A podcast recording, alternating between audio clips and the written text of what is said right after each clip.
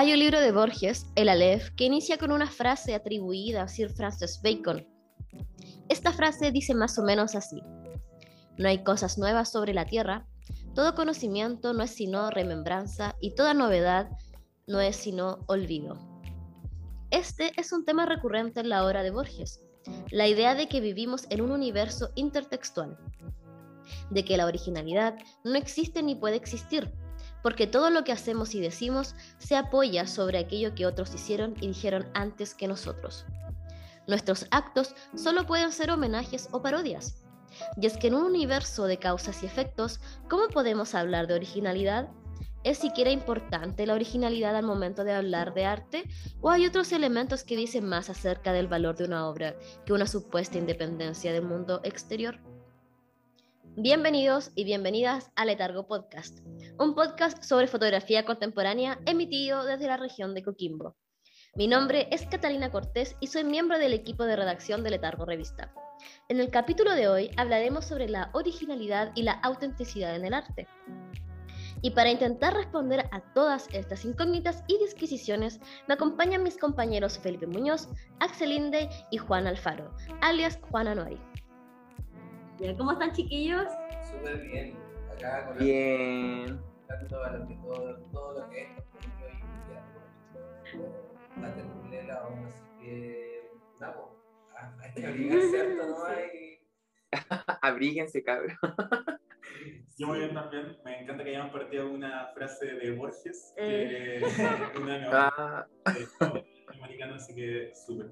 Y, y nada, Sí, yo creo que eh, un poco para introducirle a las personas que están escuchando esta tercera temporada del podcast, eh, creo que ya se habrán dado cuenta por el título del capítulo que desde ahora los capítulos en particular sobre o los capítulos donde vamos a abordar temas eh, de conversación entre nosotros cuatro como equipo no van a ser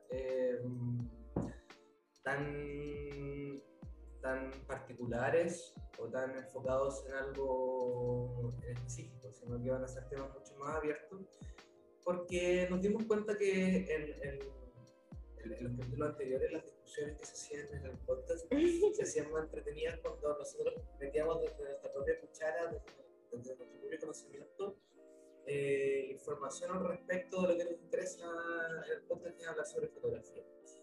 Y, y a mí como como participante del equipo me parece relevante entender eh, a la fotografía como una disciplina del arte y no como algo particular que se encierra dentro de su mismo universo.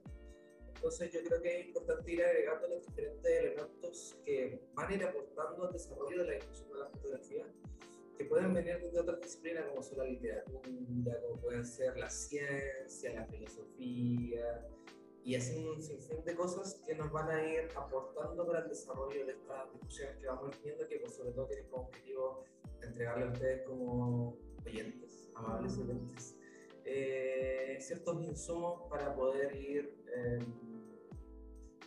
no sé, eh, no sé cómo es, perfeccionando quizás su pensamiento, Reflexionando, quizás. también con respecto a lo que es la fotografía. Claro. así es. Bueno, con esa gran intervención introductoria de Felipe. sí. eh, Qué denso. Eh, me encanta. preguntándoles eh, qué valor le conceden ustedes al concepto de la originalidad en el arte. Y de hecho, a lo cual me gustaría agregar, ¿debería haber un valor en el concepto de originalidad en el arte? Yo, yo No. creo...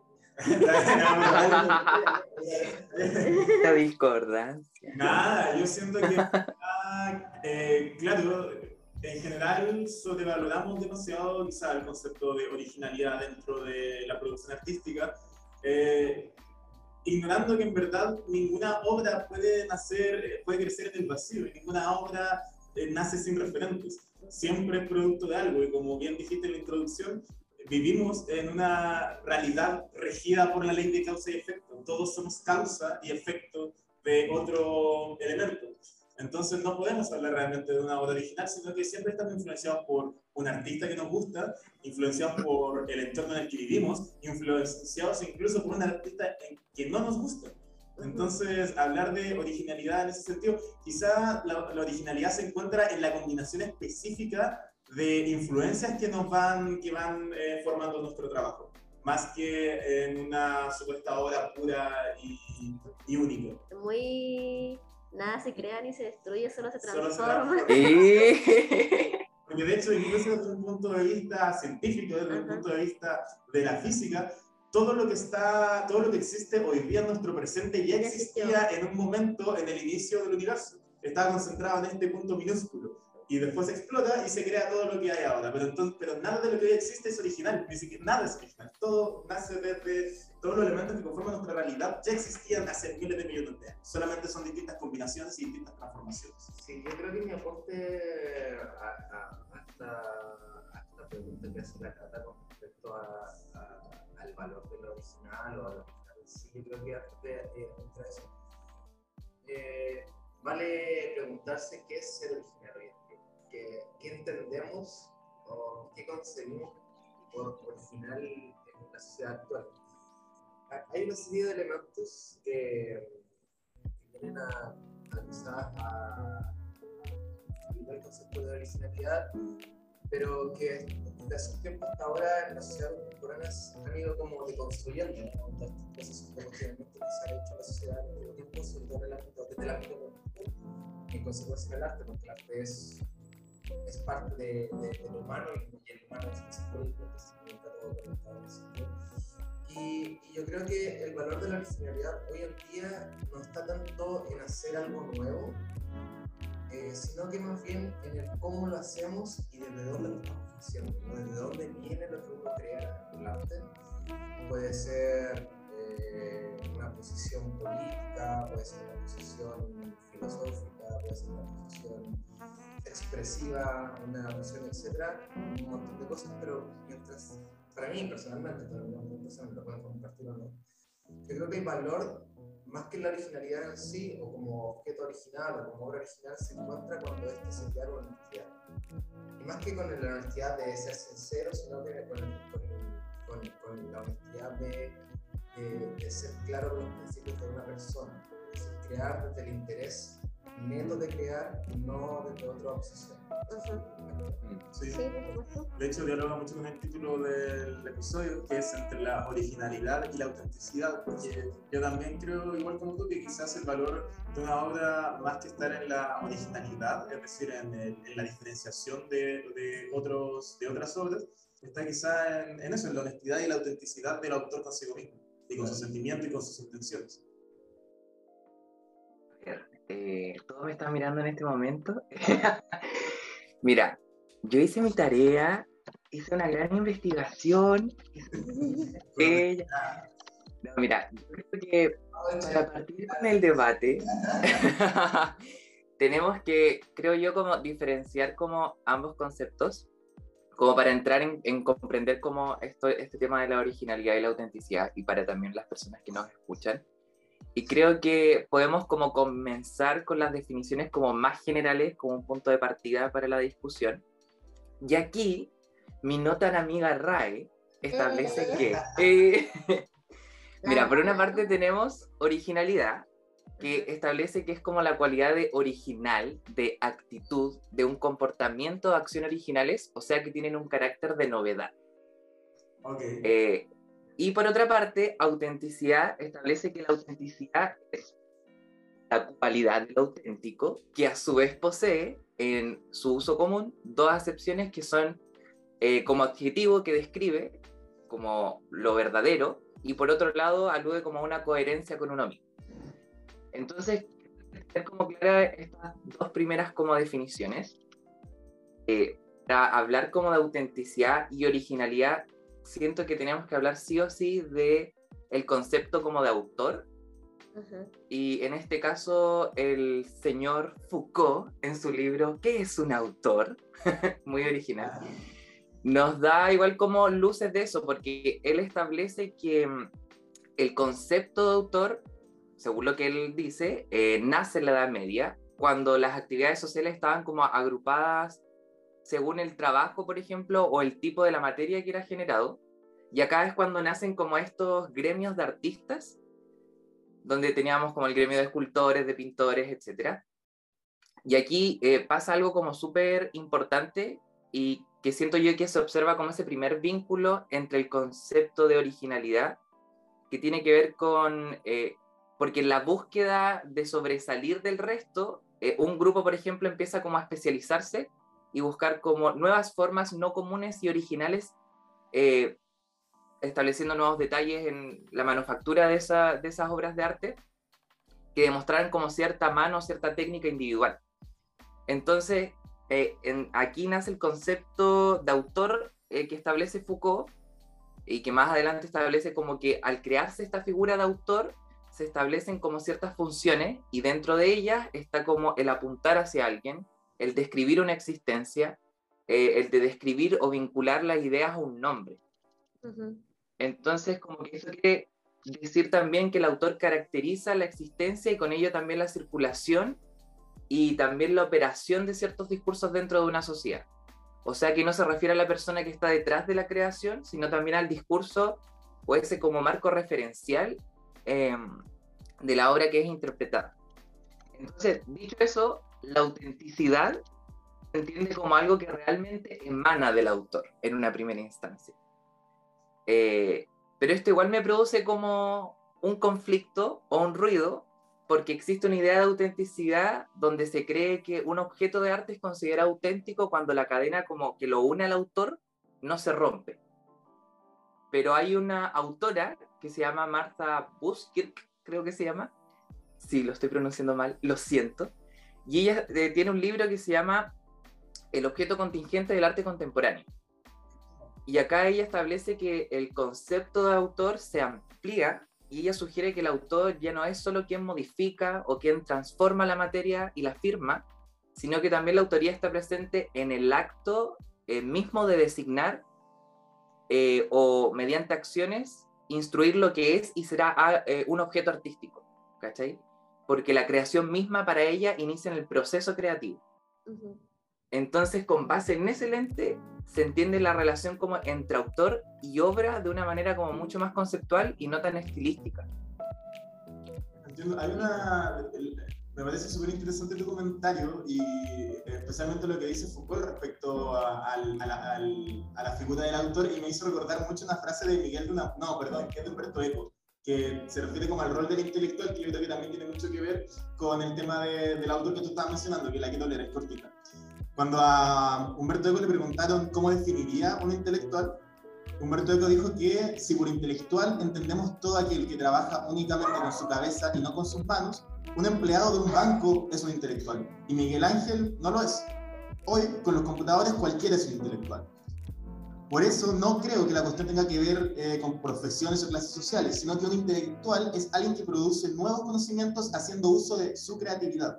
Un campesino, cuando comprende que un nuevo tipo de injerto puede producir una nueva clase de manzanas, está desarrollando una actividad intelectual. Mientras que un catedrático de filosofía que se pasa la vida repitiendo una misma clase sobre Heidegger no tiene por qué ser un intelectual. La creatividad crítica, el espíritu crítico para analizar lo que hacemos o inventar mejores formas de hacerlo, es la única vara para medir la actividad intelectual. Yo creo que eso tiene mucho que ver con la originalidad también. Yo creo que este tema igual tiene mucho que ver con el contexto en el que nos encontramos nosotros, eh, porque eh, siento que hubo un momento en la historia donde el nombre de la persona que creaba era mucho más importante que la obra en sí misma.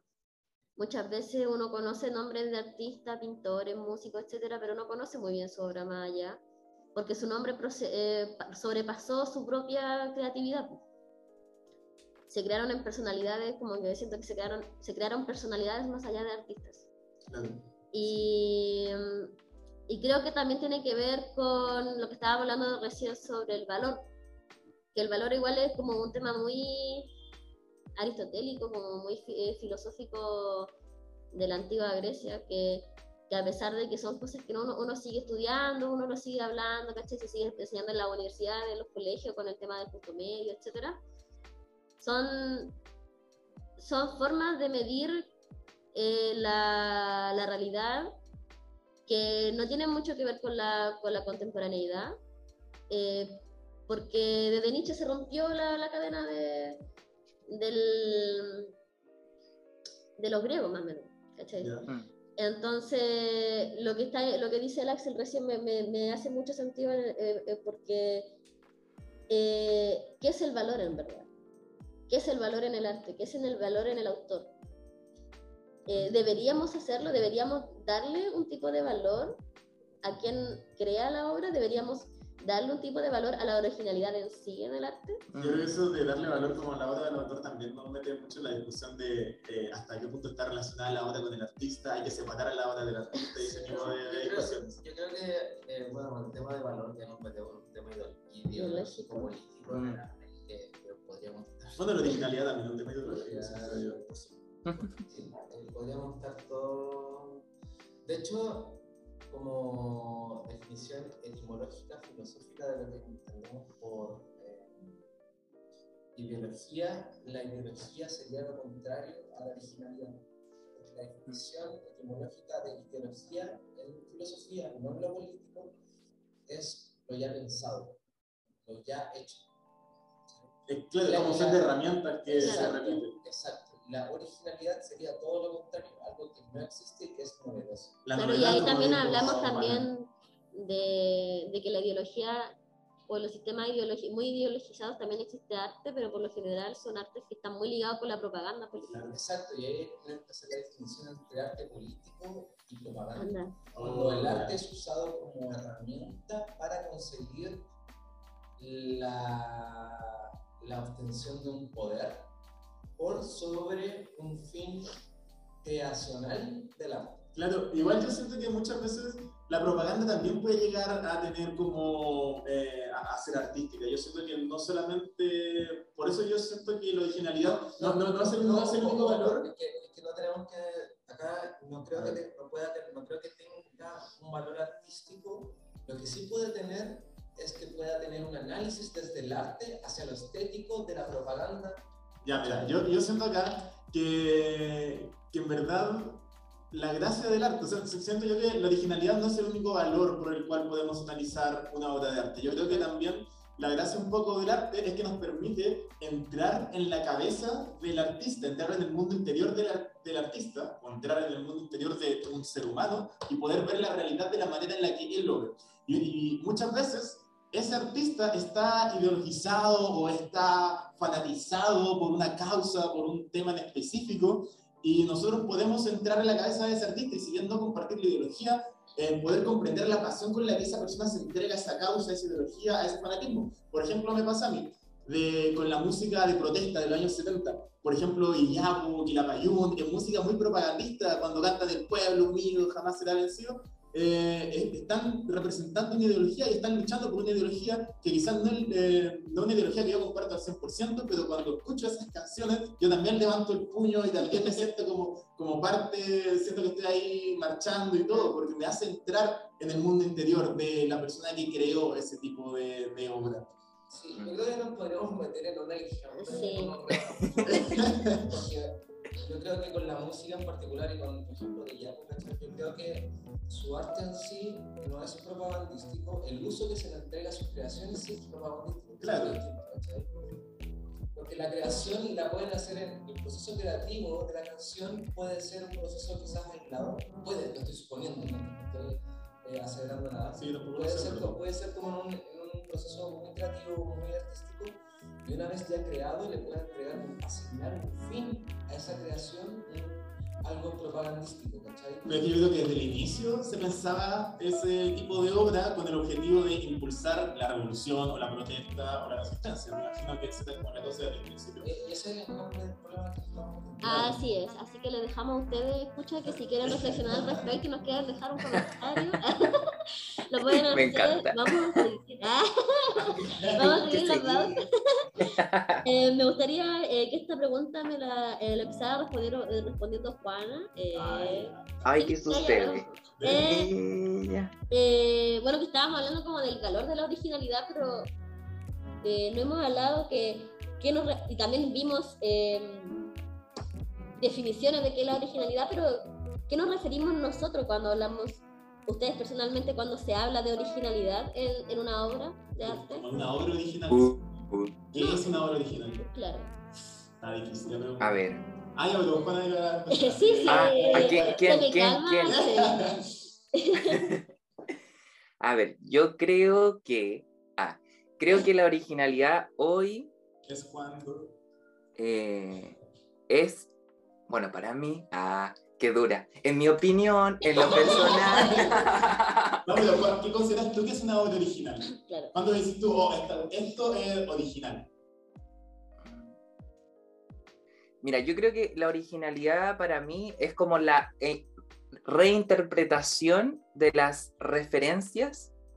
Creo que es la honestidad de contar algo y no negar que tiene ciertas influencias porque también es súper válido.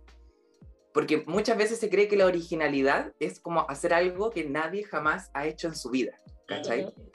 Pero en realidad creo que mm, primero nadie ha inventado como la rueda, pero sí radicar la originalidad en el discurso que se quiere establecer, ya sea en las vivencias, eh, en las problemáticas y en las realidades que también pueden atravesar al autor autora. Creo que ahí es donde radica la originalidad, por lo menos para mí.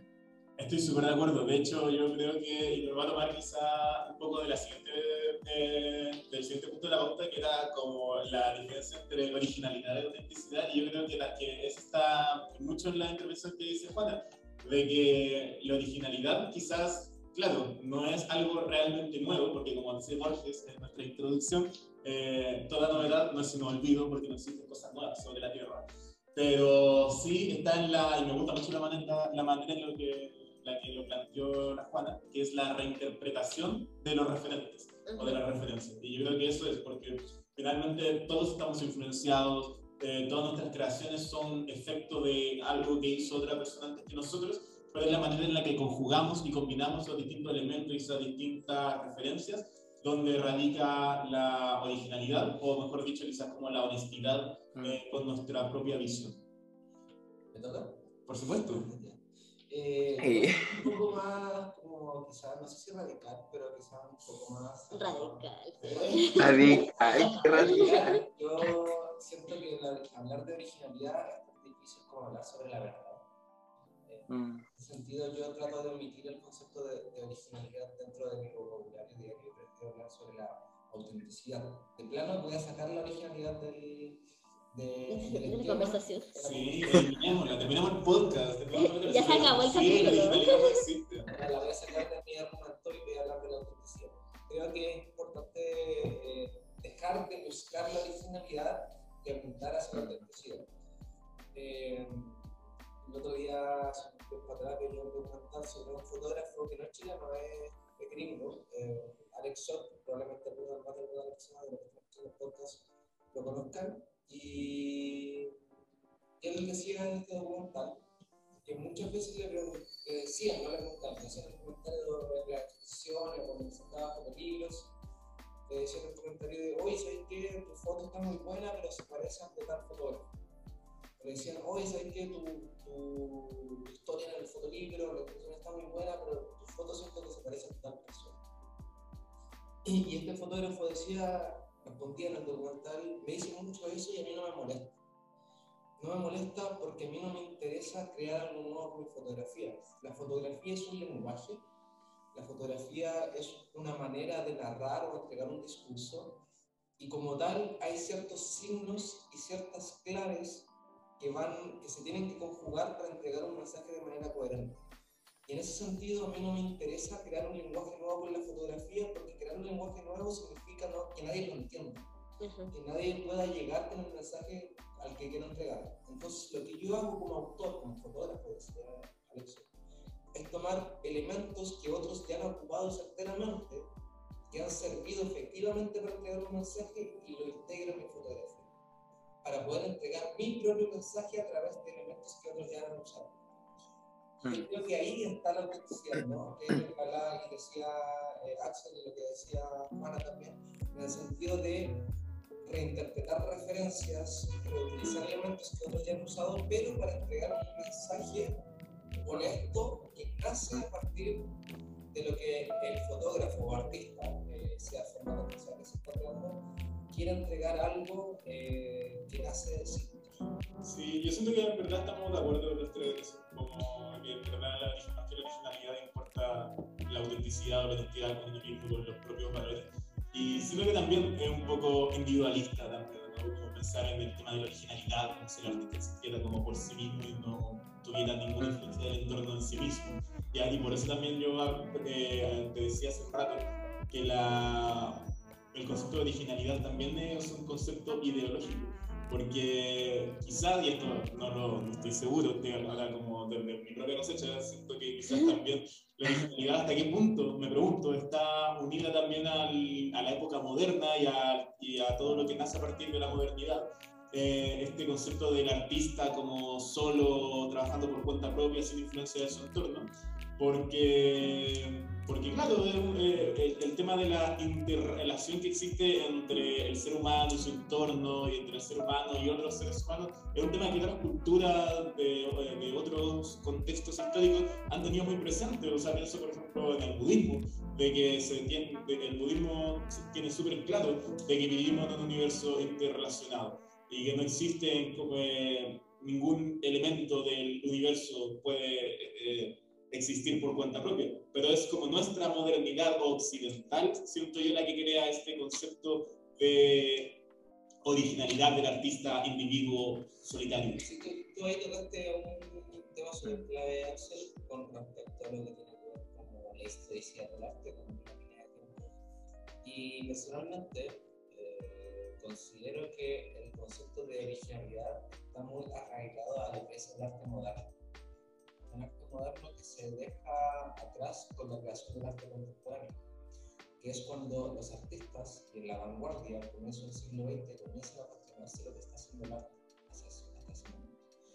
El arte moderno en sí mismo lo que buscaba como, como, como fin, ¿no? como, como meta, era la idealización de lo que es el hombre o, o el humano o la persona. La condición humana Exacto, querían idealizar la, condición humana. Todas las pinturas del arte moderno, bueno, no todas, obviamente hay artistas que, que, rompen la regla, pero en sí todos los sismos del arte moderno hacia atrás tenían relación con lo religioso, con lo grandilocuente, con los reyes, con los templos, con grandes montañas, con mitología. ¿Por qué? Porque estaba apuntando hacia algo que no estaba en el espacio terrenal. Claro, Algo más grande que un Claro, exacto. Y como, y como, tal, la originalidad era un punto muy buscado porque tú querías retratar de mejor forma a Afrodita, querías retratar de mejor forma a Dios. A Venus. Entonces, a Venus. Entonces, eh, eh, son una serie de elementos que contiene el arte moderno que apuntan hacia esa originalidad pero con el arte contemporáneo, con la llegada de la vanguardia, en ese siglo XX, los artistas de la vanguardia, como críticos contemporáneos del cotidiano, se empezaron a preguntar por qué tenemos que hacer ese tipo de arte, por qué no podemos volver a reconectar lo que es la vida del hombre, la vida del cotidiano con el arte, porque el arte está completamente arraigado al humano y el humano en su experiencia cotidiana ya no, no tiene más que crear, o sea, está todo hecho. Y ahí es cuando comienza a quizás a ponerse sobre la mesa el concepto de autenticidad dentro de lo que es la historia del arte. Lo que estás hablando tú, Felipe, me hace pensar mucho en todo el tema de la postfotografía y, y siento que pasa mucho con el arte contemporáneo en general, que siento yo que, claro, hemos dejado atrás la conversación sobre la originalidad y, la, y, y, y el carácter único de cada obra, de cada artista, pero quizás también nos hemos ido al otro extremo de que muchas veces el arte, contemporáneo se ha transformado en una continua reflexión en torno al arte en sí mismo. Y me pasa, por ejemplo, con la fotografía, que es una corriente fotográfica de vanguardia, que es un reflexionar la fotografía a través de la misma fotografía. Y pasa mucho, no sé, en la pintura, en la escultura, en un montón de artes contemporáneas, que se ha transformado solamente en una referenciación a eh, lo que otros artistas de, de, esa misma disciplina han hecho antes y por lo tanto se transforma en un nicho y se transforma en una especialización y solamente la gente que sabe de fotografía puede apreciar la fotografía y solamente la gente que sabe de arte puede apreciar el arte contemporáneo porque es solamente una reflexión de, de, de esa disciplina a través de los mismos artistas. De hecho, la discusión que se está haciendo hoy en día con respecto al arte contemporáneo en la actualidad, es, se, se, se la discusión es ya como título el arte contemporáneo como ideología del arte. Ya, esa es la discusión que se está llevando, oh. los teóricos ¿cachai? académicos. el mundo del arte es que es lo que dices tú, el está dando tanta puerta en sí mismo que se está cerrando como una ideología. Claro, es como el Ludobodos, como esa serpiente que se come la cola y así, no, Ajá. nunca termina. Sí, no, yo quería hablar de algo eh, conectado, obviamente, que desde la literatura y el cine, que a pesar de que ante- anteriormente habla- eh, habíamos leído a Walter Benjamin y Walter Benjamin estaba muy en contra del cine. Lo respeto. Pero no importa. Sí. Eh, no, em, bueno, yo no sé si ustedes saben, pero yo estudié literatura un semestre. Uno. Un semestre. Yo ya, doctora en literatura, un semestre. Bueno, el tema es que cuando, o sea, no- bueno, en la clase de, de literatura general, eh, cuando uno entra a estudiar estas cosas, como que los profesores siempre como que asumen que uno quiere ser escritor, y probablemente es real. Entonces fue como muy abriendo la clase diciendo todo lo que ustedes piensan que van a escribir. Shakespeare ya lo hizo. Y si no lo hizo Shakespeare, se hizo en la literatura como de caballería española y si no se hizo en la antigua Grecia. Es como esa frase que dice que toda la historia de la filosofía son solo notas a pie de página de Platón. Eh, probable. Oh. Eh, y es muy real. eh, y era como, y él decía, como el desafío que uno tiene básicamente es darle la perspectiva personal a lo que uno está escribiendo. Y es como lo que estábamos hablando recién de que la originalidad no existe y que lo que importa como que es la autenticidad. Y tomándolo en el cine y tomándome de nuevo de, de, de lo de la literatura, por ejemplo, hay muchas partes del cine, de hecho me, me atrevería decir el 95%, de que vienen de base con el tema de la, de la historia del héroe, del camino del héroe. Es algo que se, que se ha visto millones de veces, pero que se sigue usando de base para crear una historia. Y al mismo tiempo, que es algo que yo siento que se ha criticado mucho últimamente, son los remakes en el cine. Mm. Y muchas historias eh, que existen en el cine son un tipo de cover, no sé, de libros, es real.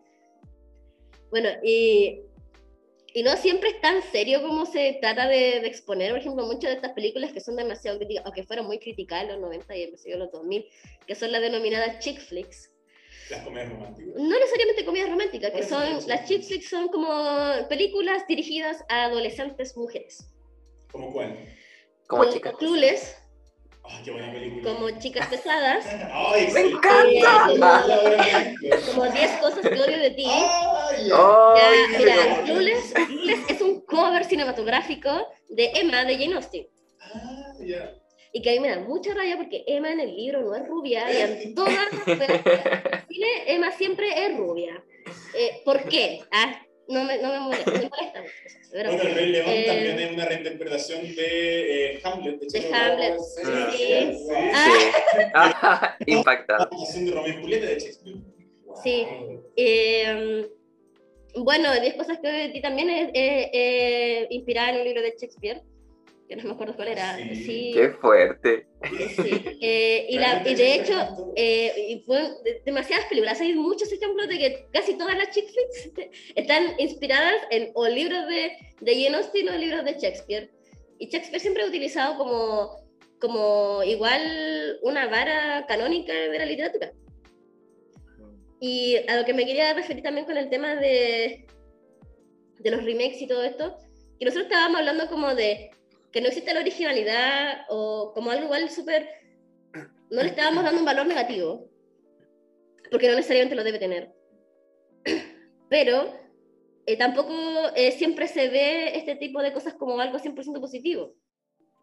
La gente está cansada de ver remakes de las mismas cosas porque a veces no son, no, son necesarias. Pero, por ejemplo, eh, de- desde el punto de vista, por ejemplo, desde em, estudiando, no sé, a, a Baudelaire, por ejemplo, eh, con el tema de la hiperrealidad, de que matamos la realidad, nosotros mismos la matamos y hemos estado viviendo un constante exceso de cosas eh, reales a través de los más media, que al mismo tiempo nos ha llevado a agotar nuestras experiencias y a estar viviendo constantemente desde las nostalgias claro. De las épocas pasadas, los cuales también, quizás llevándolo a un punto de vista artístico, también nos agota quizás las experiencias de poder crear arte. Claro, vivimos como en, en la nostalgia, que es una cuestión que también criticaba este autor inglés Alan Moore, de que el tema era de hasta qué punto toda esta tendencia de las películas de superhéroes no tiene que ver con una sociedad que se ha infantilizado, que se ha quedado estancada como un eterno estado infantil. eh, pero yo no estoy tan seguro de que, como tú dices, la, la sociedad se está cansada de remakes secuelas, porque si vemos las salas de cine, eh, en cinco, en, uno va a un cine y en cinco salas están dando los Avengers, o están dando la última película de Marvel.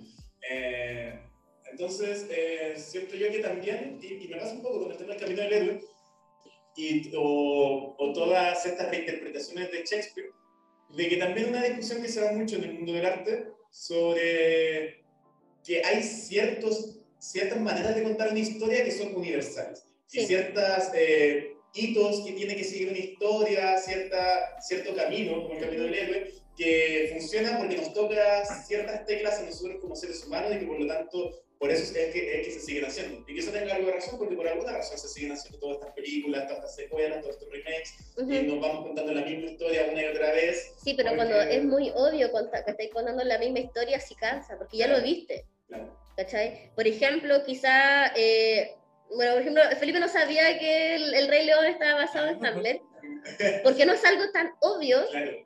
¿Cachai? Porque a nosotros que vivimos en Chile no nos hace a todo el mundo leer Hamlet en el colegio, como no sé, como a los gringos, por ejemplo, o a los ingleses.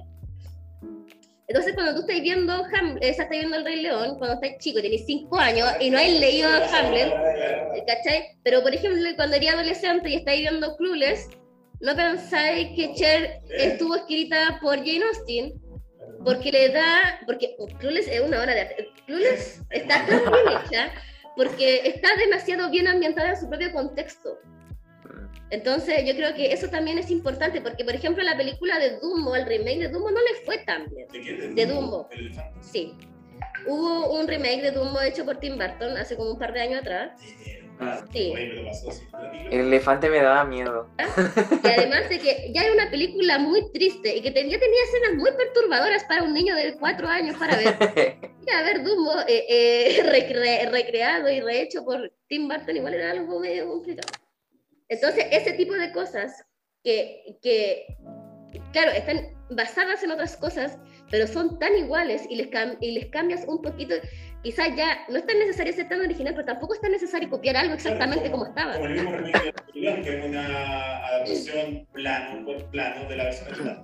Exacto. Yo creo que, bueno, ahí entramos en un tema que tiene que ver con la precisión de lo que es la originalidad, de, eh, la autenticidad desde el espectador y no tanto desde el creador, ¿no? Tiene que ver con, con, cómo se consume este arte que es repetitivo o no es repetitivo, etc pero yo creo que eh, más que la experienciación propia del consumo del arte por parte del espectador tiene que ver con la libertad que le entrega al artista la posibilidad, o sea, la libertad que le entrega al artista el, el saber que la originalidad no es tan relevante hoy en día.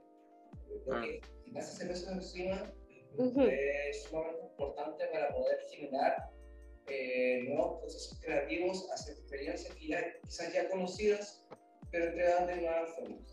Sí, yo creo que quizás un lugar donde hoy día podemos encontrar originalidad, ya sabiendo cómo en verdad toda esta reflexión que hemos parte de la originalidad y que en verdad no es tan importante, así que por favor, despréndanse de esas cadenas. Pero sí pasa de que encuentro que en el tema de los formatos y los soportes hoy día sí eh, es un campo de experimentación súper importante en distintas artes.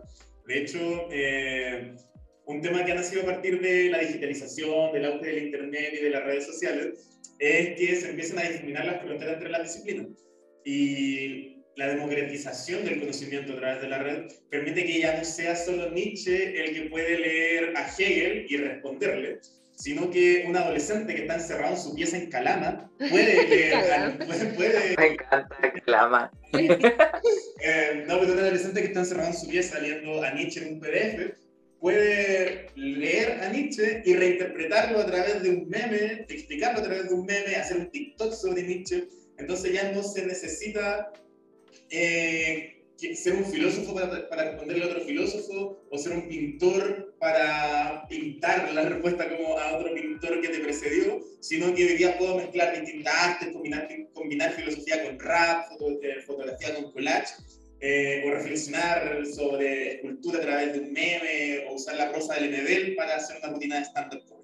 Entonces yo siento que ahí hoy día quizás está como más la originalidad, como en la capacidad de ir conectando distintas disciplinas, como creando distintos formatos y no solamente como quedarse solamente, por ejemplo, en me, me pasa, por ejemplo, Netflix hace un par de años hizo este especial de Black Mirror que se llamaba Bandersnatch, que es una película, pero que el espectador puede participar en la película, puede interactuar y puede ir eh, tomando las decisiones por el personaje principal. Entonces, claro, ya, no, ya uno no se queda solamente en la película, sino que empieza a experimentar también con los distintos formatos que ofrecen las nuevas tecnologías, empieza a combinar con películas con videojuegos, literatura con, con música, ese tipo de cosas. Sí, con la literatura y la música me... Eh, bueno, te- tengo un ejemplo, ¿no? No voy a reflexionar mucho al respecto. Eh, que está este, este, ¿cómo se dice? Este rapero chileno. Eh, yo no sé mucho de rap. Nada. Eh, Seth Lade, creo que se llama. Él, era, él es profesor, eh, de, como de profesión, es profesor de castellano y filosofía, y tiene temas eh, de, basados en cuentos de Edgar Allan Poe. No. Wow. Y son muy buenos. A Son ver, digan el nombre para que lo Seth Lade, ¿Cómo? Se- Seth Lade se llama. A ver, rapea, Cata, rapea. Eh, El que musicaliza eh, tírate un tema. fragmentos de una temporada en el infierno de Rico. Sí, sí. No, es muy bueno. Él es, sí, es chileno. Bacán. Ah, el Axel. Si chileno, es bueno. 100% Sí, chileno. yo siento que lo que dice el Axel es muy real, porque por ejemplo yo sigo eh, cuentas de TikTok donde se hablan como de filosofía, y son muy entretenidas, son muy entretenidas, aparte que aparte, hay uno que no me acuerdo muy bien cómo se llama, pero como que pone como la escultura de, de un filósofo griego y dice como la frase así como, como para el bronce del filósofo griego y después como que sale así como, como que lo muestra como si estuviese hablando de verdad y es muy gracioso. Sí, o por ejemplo el mismo Raúl Zurita, un poeta que Ajá. también eh, hace un par de años empezó a colaborar Ah. con una banda que Gonzalo y la Sí. si no me equivoco, entonces musicaliza sus poemas. O la propia Patti Smith, que en su época también hizo una musicalización de un fragmento del poema Aullido de la. Entonces, Sí. claro, como difuminando esa frontera y ahí yo creo que está la originalidad. pues. Claro, la creatividad. La creatividad, sí, más que la originalidad. Pero la experimentación también. No, claro. Yo creo que es un momento relevante cuando el artista no se queda en su nicho o su zona de confort, que es usar la herramienta que tiene a su lado y va más allá, incluso en el sentido de la colaboración y la colectivización del arte, más allá del ego del, del individuo.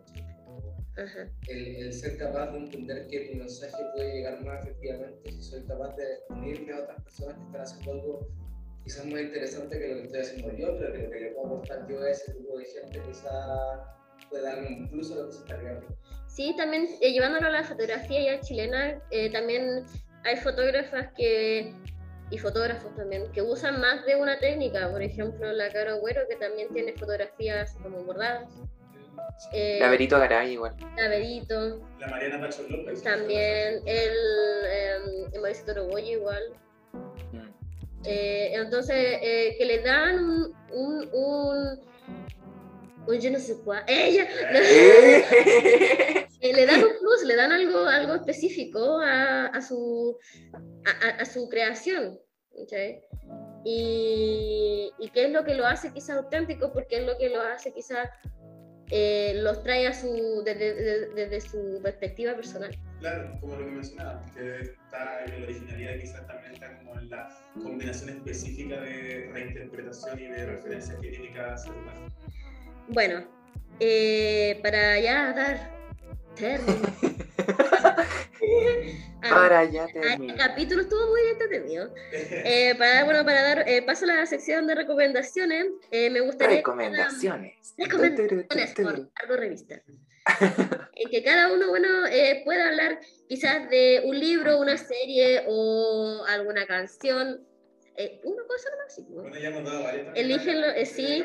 Eh, para destacar sobre el tema de esta semana, eh, uno, elijan... Eh, Elijan una cosa. uno, eh, es un libro, un libro Ujú. que la verdad estoy recién comenzando a leer, eh, pero me recomendaron muchísimo.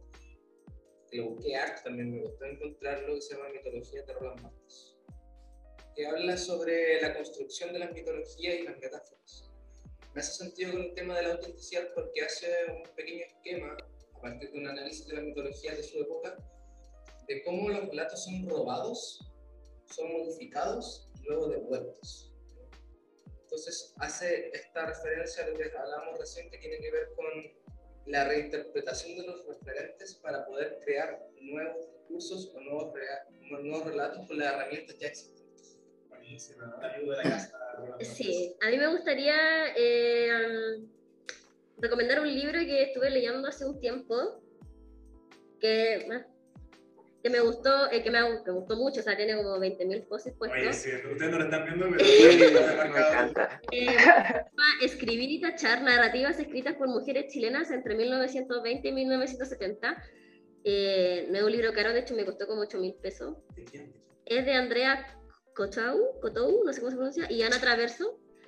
Eh, es un, en realidad es, una, es un ensayo y que ayuda mucho a entender la narrativa de, las mujeres chilenas que cómo empezaron a escribir a principios del siglo pasado y ya a mediados de este, eh, cuáles son las, las temáticas que, que tocan y lo, lo, quiero recomendar también por el tema de la originalidad, de que por lo menos, por ejemplo, a principios de 1920 todas hablan sobre eh, Chile como desde los fondos, como desde el campo, eh, después habla mucho también sobre el traspaso del campo a la ciudad, como que tienen temas muy eh, en común, pero cada una le da su propia perspectiva.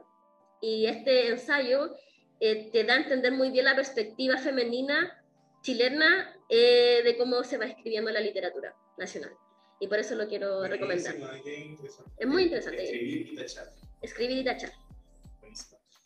Yo ay, estoy dañando entre las recomendaciones. Ya, di las dos. Ya, voy a decir bueno, por un lado, eh, es que no quería dejar de, de, dejar fuera a Borges, que es la influencia de este capítulo, lo mencionamos en la introducción, y la frase que mencionamos, que mencionamos con lo que partimos el episodio es de una antología de cuentos que probablemente sea la más famosa de Borges, que es El Aleph, que precisamente habla no directamente, pero es un tema subyacente a lo largo de todos sus cuentos sobre el rol que tiene el contexto eh, dentro de nuestras vidas y también sobre, bueno, es un montón de temas y en verdad yo siento que sí, Borges podría ser uno de los escritores más originales de latinoamericanos, en el sentido de que usa, no sé, para mí Borges es el equivalente literario a tirarse una lámina del CD.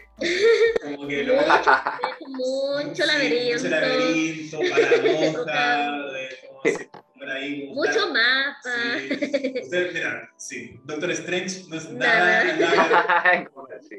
Multiverso de locura, no te conozco. Así que es una de las mejores latinoamericanas. Y la otra, ya que estamos hablando sobre esta interdisciplina, interdisciplina, interdisciplina el tema de la interdisciplina, palabra. eh, eh, La periódico. y. Ya, eso no sé. Eh, en Netflix hay un especial de stand-up comedy de Hannah Gatsby. Oh, una, ¿lo, ¿Lo conoces? Buenísimo. Ya, en Netflix. Eh, eh, Hannah Gatsby es una comediante australiana Sí.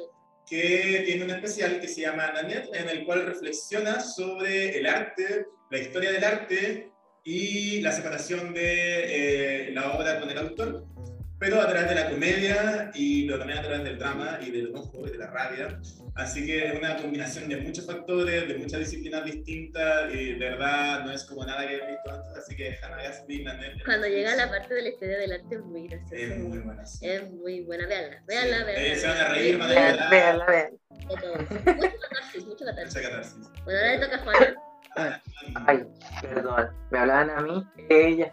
Eh, yo recomiendo la película Empana de Pino de Wincio Yarse del año 2008, hablando de la autenticidad y la originalidad. Protagonizada por la gran hija de perra. Ay, qué grande hija de perra. Voy a contar un poco de la sinapsis. Ella. Eh, en la película, como que hija de perra junto a su esclava perdida venden empanadas de pino en la feria y estas son de carne humana.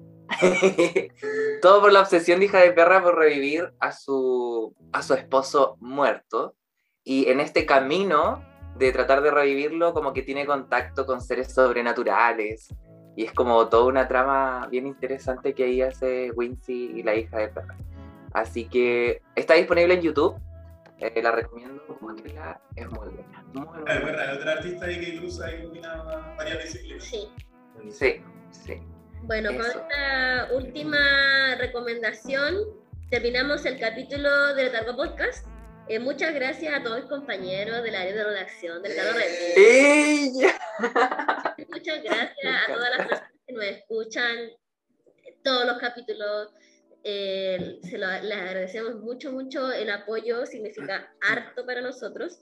Y bueno, eh, nos despedimos, pero los dejamos también más que invitados a seguirnos a todas nuestras plataformas de streaming, que son Spotify, Apple Podcast y Google Podcast, y también en las plataformas de redes sociales tales como Twitter y, e Instagram como arroba letargo revista, y también nos pueden ver en nuestra página web letargo.cl. Eh, muchas gracias por escucharnos en, nuestra, en esta ocasión y que tengan una muy buena semana. Chao, Nos vemos, que chao. estén muy bien. ¡Chao! Nos estamos escuchando pronto. Adiós. Letargo Podcast es un proyecto financiado por el Fondo Nacional de Desarrollo Cultural y las Artes, ámbito regional de financiamiento convocatoria 2022.